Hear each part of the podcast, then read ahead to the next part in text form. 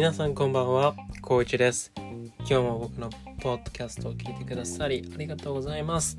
今日はエピソード3ということでお送りしていきたいと思います。よろしくお願いいたします。実はですね、こうちょっと今、えっ、と、さっきですね、20分ぐらい話したポッドキャストが、えっ、と、こう編集を間違えてしまって、ボツになってしまったので、今撮り直しています。ちょっとね、気持ちがせっかくできたと思って、えーパブリッシュしたんですけど、できてなかったので、ちょっと残念ですね。恥ずかしい。まあ、そんな時もありますよね。はい。まあ、そういう日も無駄じゃないと思って、これをね、糧にして強くいきます。ハッシュタグ強く生きる。そんな感じでもう頑張りますよ、本当はい。えーすいません、前置きが長くなりました。今日のテーマは、ウンロード必須の僕のおすすめアプリということで今日お話をしていきたいなというふうに思います。僕が今日お話しするのは、えー、とアプリです、えーおすすめのアプリ5つ紹介します、えー一応カテゴリーを5つに分けたんですけどうん語学音楽映像編集そしてスポーツそして今激アツアプリっていうことで5つですね、えー最後はね僕は今回のとっておきのえー、とアプリの紹介になってますのでぜひ最後まで聞いていってください、えーまず1つ目です、えー皆さん語学のアプリって何か利用されてますでしょうか、えー僕はですねずっと日本で生まれ育ってるので結構海外の言葉とかを学ぶのは学校だけでしたね、えなのであんまりこう周りも海外に行きたいとかっていうのはあまりなくて外国語に対してこう興味とか関心は僕はあったんですけど周りが持ってなかったからあんまりこの情報って入ってこなかったんですよ。なのでこれもっと早く知っとけばよかったなっていうふうに、えー思ったアプリですね、えー、デュオリンゴ。デュオリンゴっていうアプリです。ちょっと発音合ってるかわかんないんですけど、DUOLINGO ですね、うん、僕海外にあの留学してた時にこのアプリは知ったんなんか見たことあったんですけどなんか実際に使ってみたんですけどこれねめちゃめちゃいいんですよ。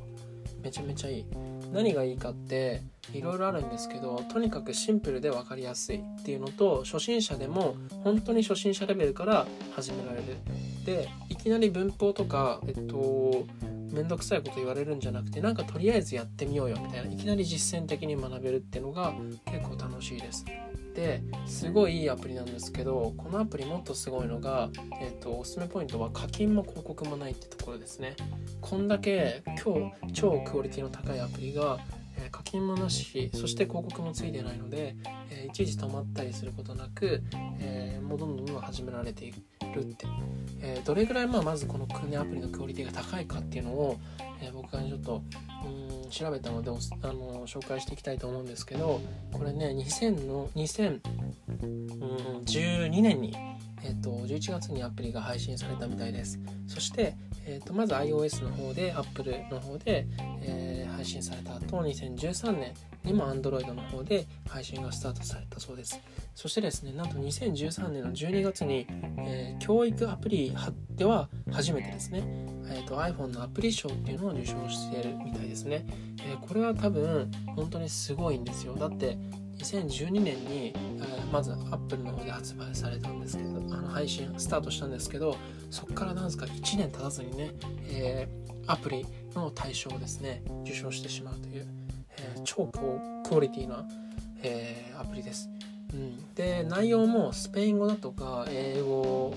とか、まあ、そういったね結構、えみんなが学びたいようなだけじゃなくて韓国語だとか、え多分ねロシア語とかもあったかな、うん、結構ニッチなね感じの語学もあったと思いますね、うん、それはめちゃめちゃ、えーこれから語学始めようとしてる人の大体の人はねこの、えーとこに入ってくると思うので心配することはないと思います。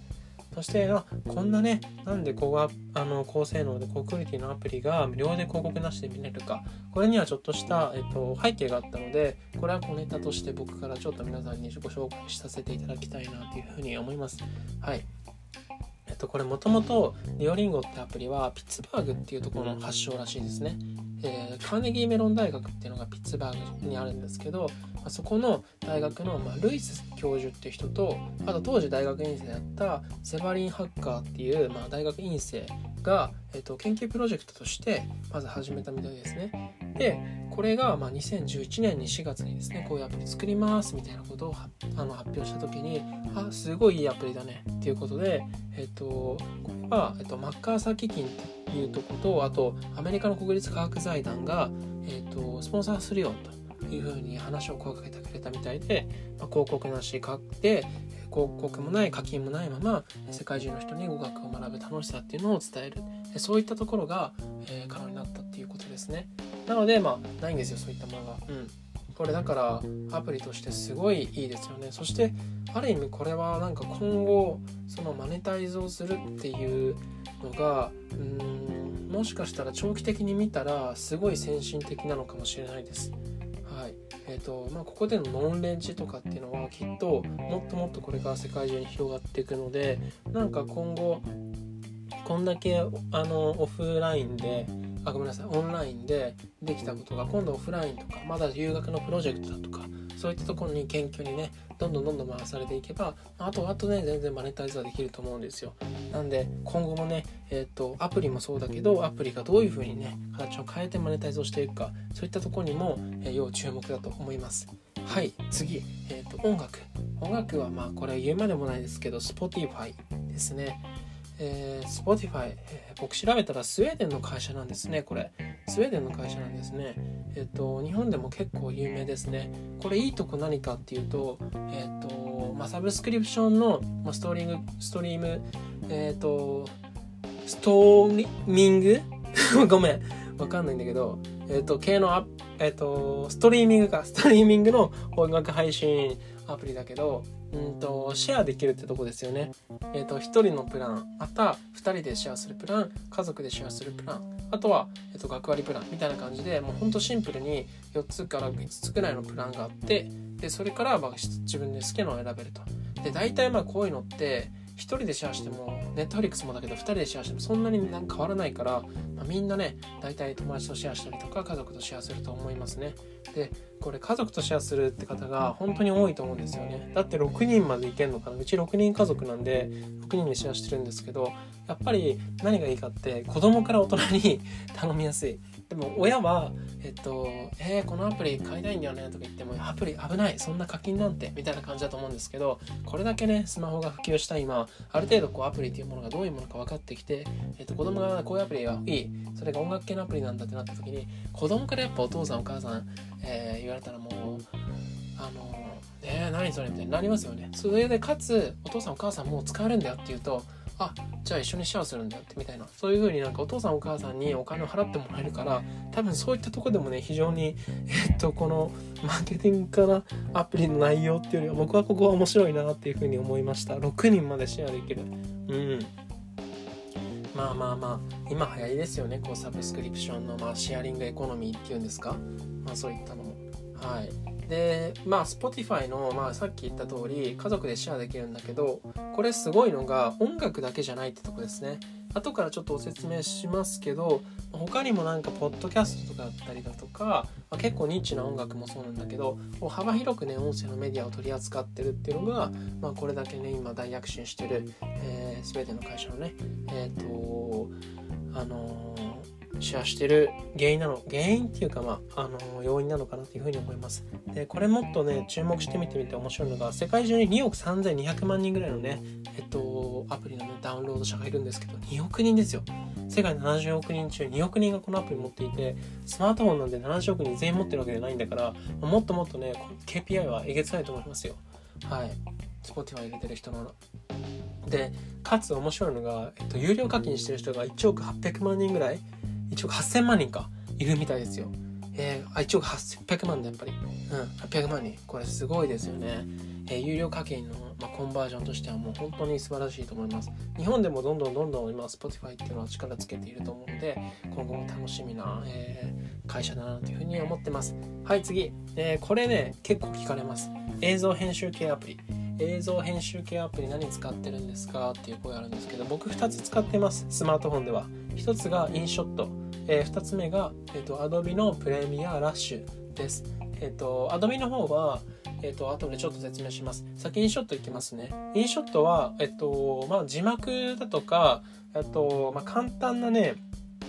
本当に、えっと、まあ、クリップのカットとか、そういったのはできます。ですごく手軽に、まあ、分かりやすく簡単に超できるのでめちゃめちゃおすすめです、えー、軽いねこう字幕の作業とかちょっとお仕事はさすがにできないけど自分の趣味程度で編集するんだったら全然十分なアプリだと思います。僕も結構字幕だけのやつとかは使ってますね。あと、えっと、まあ、これからもうちょっとね、えっと、より専門的なことしたいとかなった時には、えっと、僕の最初、あの、先ほど言った2つ目の、えプレミアですね、使ってみたらいいと思います。もともとプレミアプロってパソコンの方で、まあ、Adobe が出してるソフトウェアがあるんですけど、それの、えっと、スマートフォン版のアプリです。で、Adobe Rush は、そうだな、うーんな仕事はやっぱするにはちょっとまだレベルは無理だと思うんですけども簡単に映像編集ができるので最近流行ってる Vlog とかそういったのも全然十分だと思います。あと、えっと、スマホでやるアプリにしてはカラーグレーディング、えっと、いわゆる、えっと、映像に色を乗せていく作業っていうのが結構うんスマホアプリの中ではレベルが高いんじゃないかなっていうふうに思ってますなので、えっと、インショット、まあ、入り口として始めてみてえっと、どんどん映像にはまってきて、えっとまあ、有料課金として、えー、パソコンのね Adobe Premiere Pro を買うのはちょっとまだかなっていう人は、えっと、Adobe Rush、えー、携帯の方はね無料で使えるのでそれを使ってみて勉強してから、えー、パソコンの方行くとスムーズにねこうトランジションできると思いますのでぜひ使ってみてみるといいと思います。僕も最近いろいろ使ってやってみてまあ難しいなってちょっと思う時もありますけど、え結構楽しいですね。はい。で今日ですねおすすめする中で僕今からすすあのいうアプリ一番のおすすめです。これ何かえっ、ー、と NTC NTC っていうスポーツのこれアプリなんですけどこれめちゃめちゃおすすめです。えこれはねナイキが出してるアプリなんですけどこれもねえっ、ー、とすごい。これはワークアウトのえっ、ー、とそうアプリなんだけど今ねこうリモートとかで、まあ、外で、ね運動するのとか人と集まってワークアウトするジムに行く、えー、ヨガ教室会話できないと思うんですけど自宅で一人で、えスポーツを結構しっかりとやりたい方にこれめちゃめちゃおすすめです。でこれ何がすごいかっていうといろいろあるんですけどまずねこのアプリにワークアウトがあってそこから、えっと、プランがこうあるんですけど自分でね好きなねアプリをあプランを選べるんですね今日こういう感じで動きたいなとかここ鍛えたいなっていうえここがまずすごいワークアウトタイプっていうのを選べるそ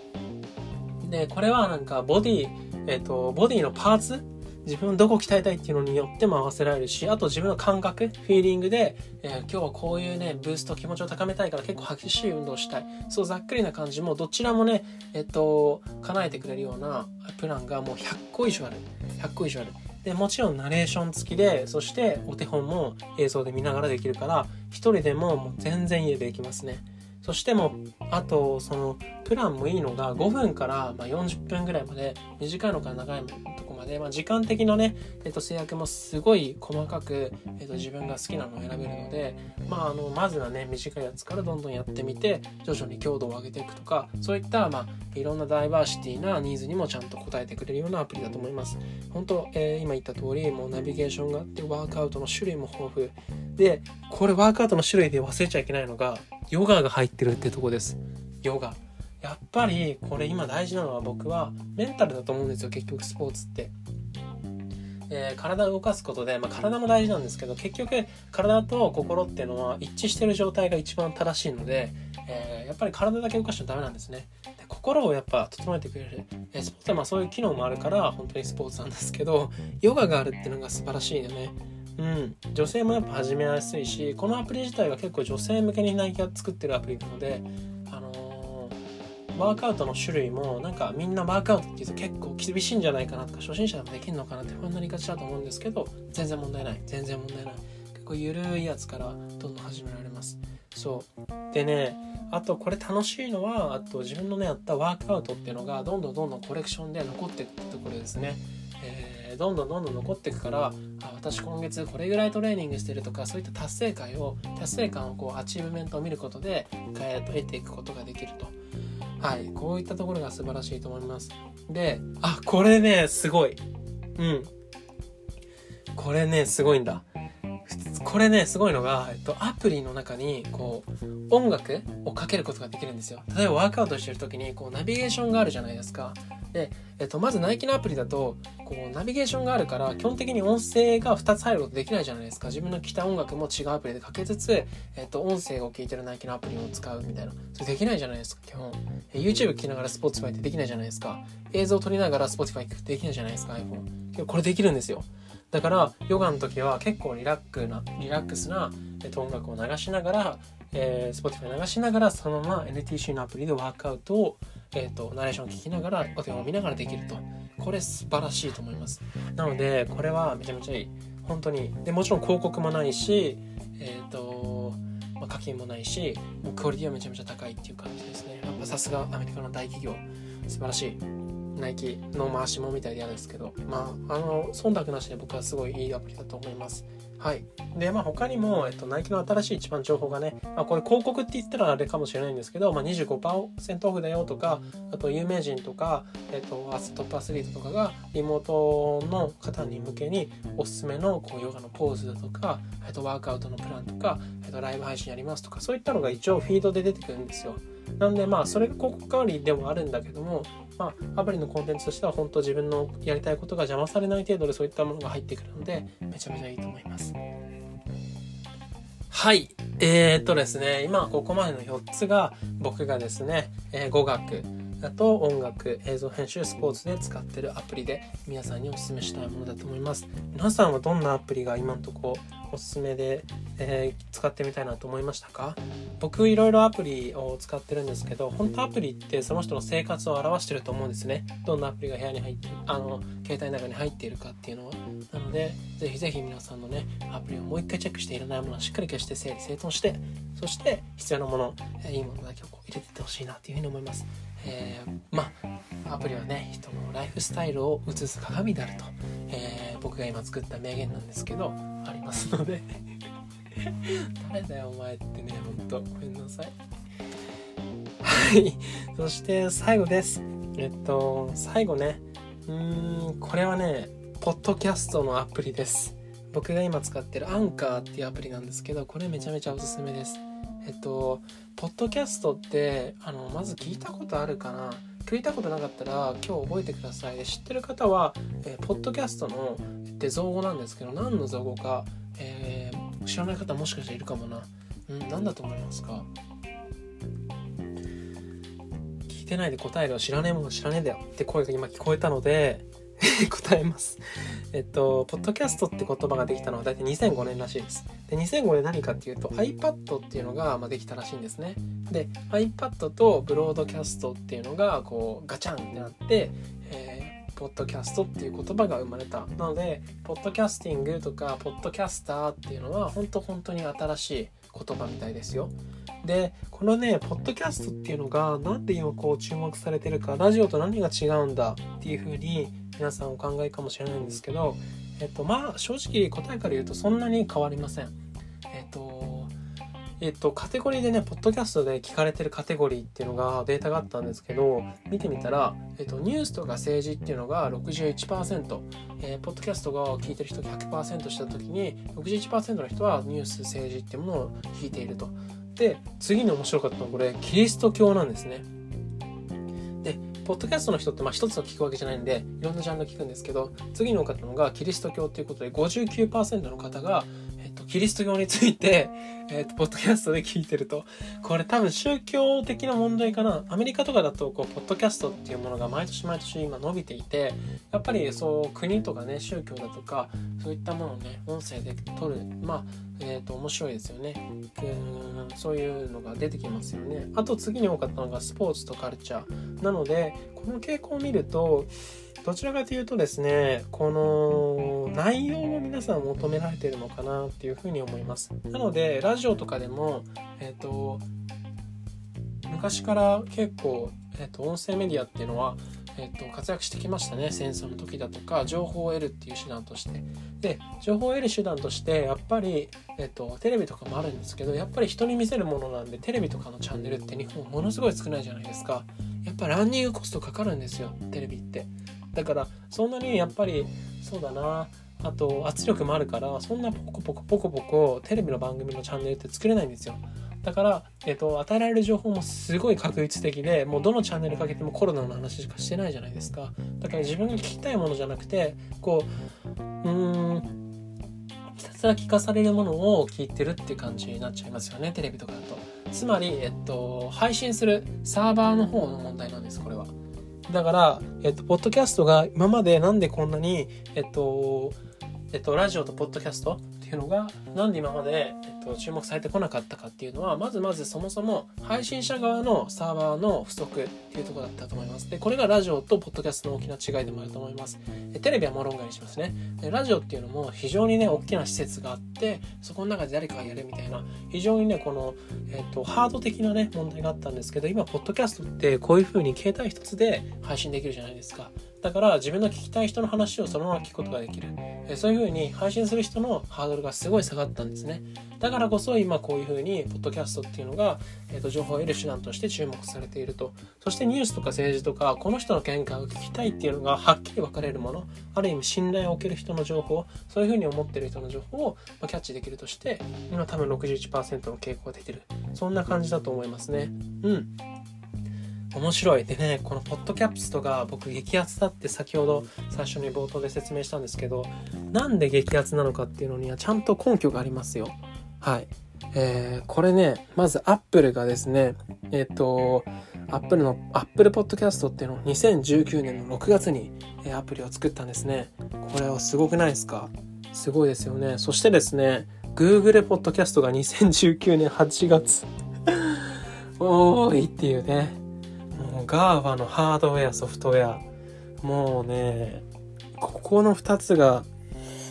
いや、ポッドキャスト専用のアプリ作っちゃうよっていうね。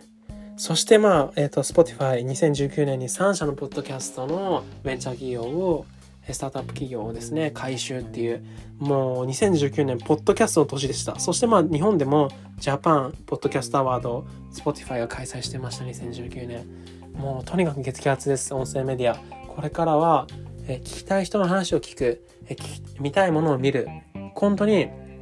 え、サプライディマンドっていうのが、えー、ね、限あの、自分のね、えっ、ー、と、まあ、最適化されてくるっていうことですよね。つまり、自分の聞きたくないものは聞かなくていい時代になってくるんですね。だからそういう中において、まだまだね、映像っていうのは YouTube を見てみればわかると思いますけど、まあ、どんどん伸びていると。はい。配信者のレベル、あの、配信のためのサーバーっていうのの、まあ、ハード的な部分のハードルが下がっていて、えー、どんどんどんどん伸びていると。はい。音声もこういった時代が来るんではないでしょうか。えー、着々とアメリカの方では伸びているみたいですよ。こういう外資系の、えーと、会社を見てみると。はい。で、他にもですね、アンカーとか、サウンドクラウドとか、ラジオトーク、そして、まあ、ヒマラヤ。ヒマラヤってあれですよね、中国の、